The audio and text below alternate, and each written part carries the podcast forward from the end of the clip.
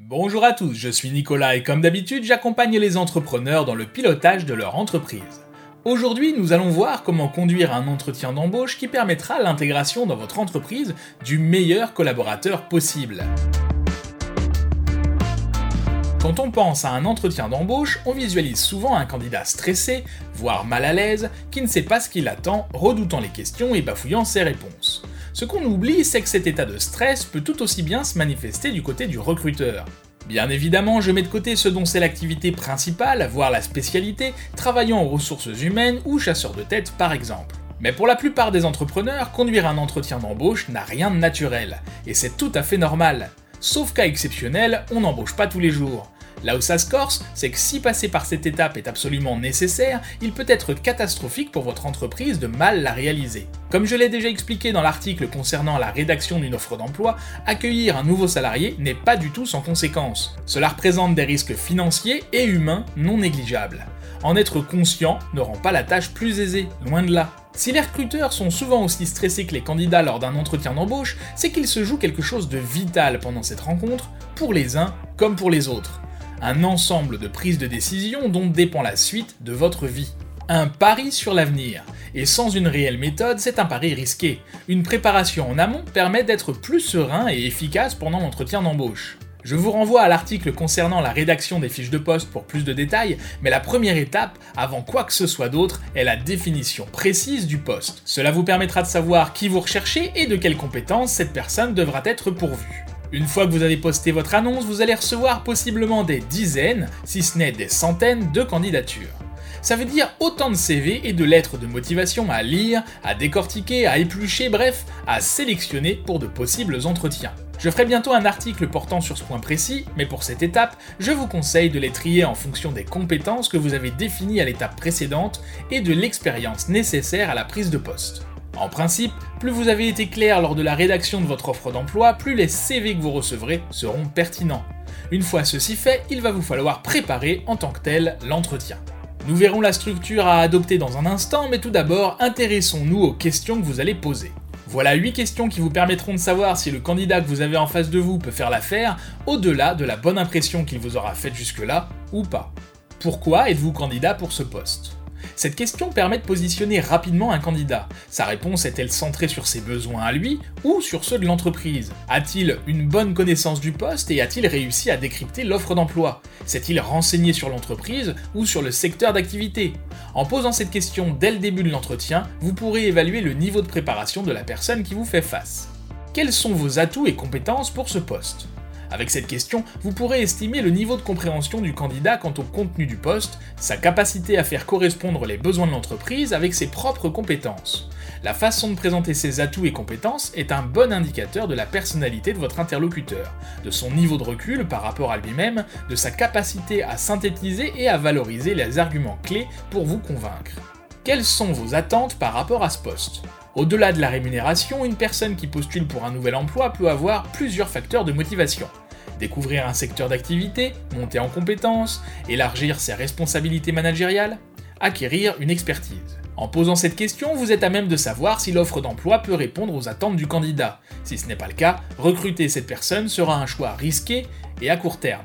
Qu'est-ce qui est le plus important pour vous dans votre travail? On le sait, le salaire est loin d'être le seul critère de choix d'un emploi.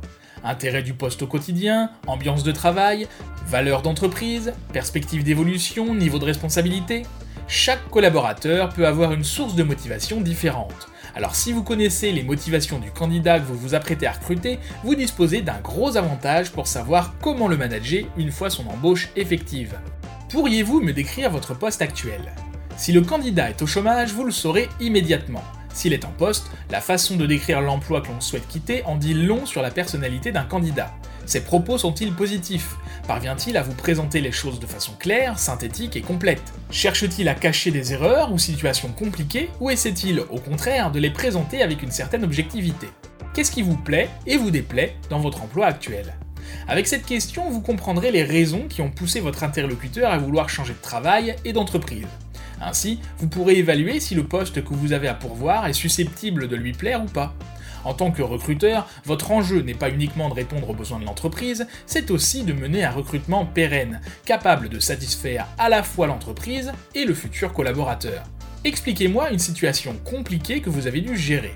Ce qui semble compliqué pour les uns ne l'est pas forcément pour les autres. Avec cette question, vous en savez davantage sur les situations qui peuvent poser problème à votre interlocuteur, s'il a connu des échecs professionnels et sur la façon dont il arrive à les gérer. Surtout, vous pouvez évaluer si cela a été perçu comme une opportunité d'apprendre ou au contraire comme un événement indésirable à éviter absolument. Cette question est particulièrement stratégique si le candidat est amené à gérer des situations stressantes dans des contextes hostiles. Comment êtes-vous perçu par vos équipes et votre direction. Votre interlocuteur va-t-il jouer franc jeu ou essayer d'embellir la situation? Plutôt que de questionner sur ses trois qualités et ses trois défauts, lui demander l'avis que porte son entourage professionnel sur lui est une vraie mine d'informations. Votre interlocuteur est-il à l'écoute de son entourage, qu'il s'agisse d'un supérieur hiérarchique ou pas? Accepte-t-il d'entendre et d'évoquer les avis négatifs qui sont émis sur lui? Cherche-t-il à se justifier, à clarifier ou à expliquer certains avis? Ouvrez les oreilles et les yeux car certains éléments de communication non verbale peuvent être très signifiants dès lors qu'on aborde un sujet sensible comme les points faibles d'une personne. Attention, il existe des questions que vous ne pouvez pas poser, sous peine de risquer d'être poursuivi pour discrimination à l'embauche. Très concrètement, ce sont toutes les questions ne vous permettant pas d'apprécier la capacité des futurs recrues à occuper l'emploi proposé. La vie privée, célibataire, marié, la santé, la religion, les idées politiques, l'appartenance à un syndicat, l'orientation sexuelle, etc. Bon, vous voici désormais le jour J. Vous avez étudié le CV du candidat que vous recevez. Vous savez quelles questions vous allez lui poser. Vous avez en main son CV, quelques documents présentant votre entreprise pour lui fournir si besoin, et la grille d'analyse qui vous permettra de noter toutes les informations que vous serez amené à recueillir. Quand le candidat se présente, il doit sentir qu'il est attendu et que l'on a planifié un temps spécialement dédié à sa rencontre. Cela contribuera à le mettre à l'aise, ce qui est bénéfique pour tout le monde, puisqu'un candidat à l'aise sera plus à même de se montrer au naturel, sans forcer un trait de caractère qui n'existe pas ou peu. N'hésitez pas à lui demander s'il a fait bonne route, s'il a trouvé facilement, ou s'il veut quelque chose à boire.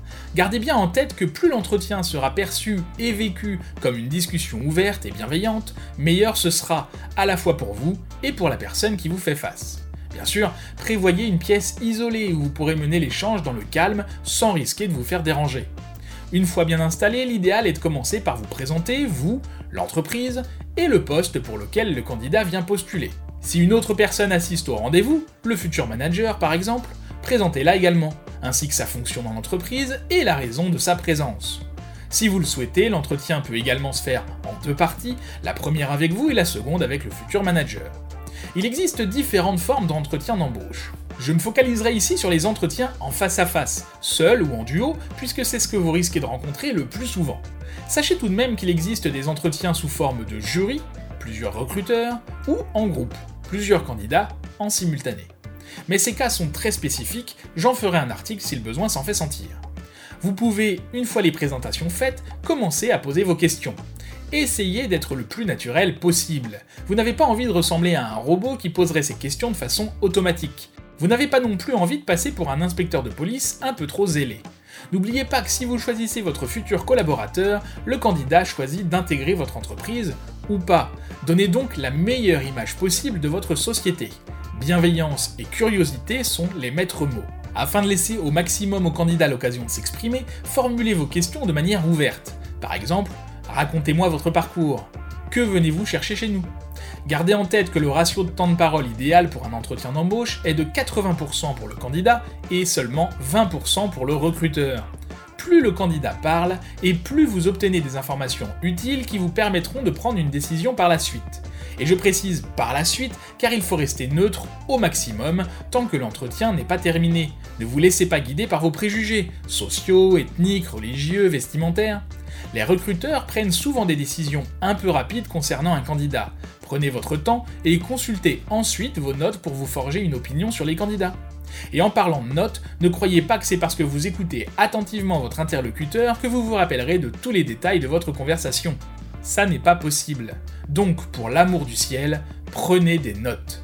C'est à ça que sert la grille d'analyse que je mets à votre disposition et dont je vous parle plus en détail en fin d'article. Attention, laisser parler le candidat ne veut pas dire que c'est lui qui maîtrise l'entretien. C'est à vous de le diriger avec vos questions et vos remarques. c'est vous qui donnez le rythme. Ne vous laissez pas déborder et gérez votre temps. En fin d'entretien, n'oubliez pas de proposer au candidat de poser ses questions. Bien sûr, vous lui permettez ainsi de déterminer si le poste lui convient, mais ces questions vous aideront aussi à vérifier que le candidat est bien préparé pour l'entretien d'embauche et qu'il s'intéresse véritablement au poste. Finalement, vous pouvez lui demander de vous fournir des références. En contactant les dernières entreprises dans lesquelles il a travaillé, vous pourrez éclaircir les incertitudes et confirmer la véracité des informations données par le candidat. Pour finir, informez le candidat de la suite du processus de recrutement. Qui le recontactera, quand et comment? Un dernier conseil avant de vous laisser, ne prenez pas de décision à chaud. Votre première impression peut être la bonne ou pas, mais dans tous les cas, laissez passer un peu de temps, revenez sur votre grille d'analyse tranquillement. Parlons un instant justement de cette grille d'analyse. Le modèle que je mets à votre disposition vous permet de prendre des notes pendant l'entretien afin de conserver l'ensemble des éléments qui vous aidera à sélectionner le candidat idéal. Éléments clés de l'entretien, compréhension du poste et ses enjeux, motivation pour le poste, compétences techniques liées au poste, compétences comportementales liées au poste, points forts du candidat, pistes d'amélioration. Bien sûr, votre ressenti est important, mais rien ne vaut l'aide d'un outil purement objectif pour vous accompagner à choisir le collaborateur idéal. Abonnez-vous à la newsletter si ce n'est pas déjà fait et recevez chaque mardi une fiche entrepreneur pour connaître en un coup d'œil tout ce qu'il y a à savoir pour piloter votre entreprise dans de bonnes conditions. Je vous dis à très bientôt et bonne journée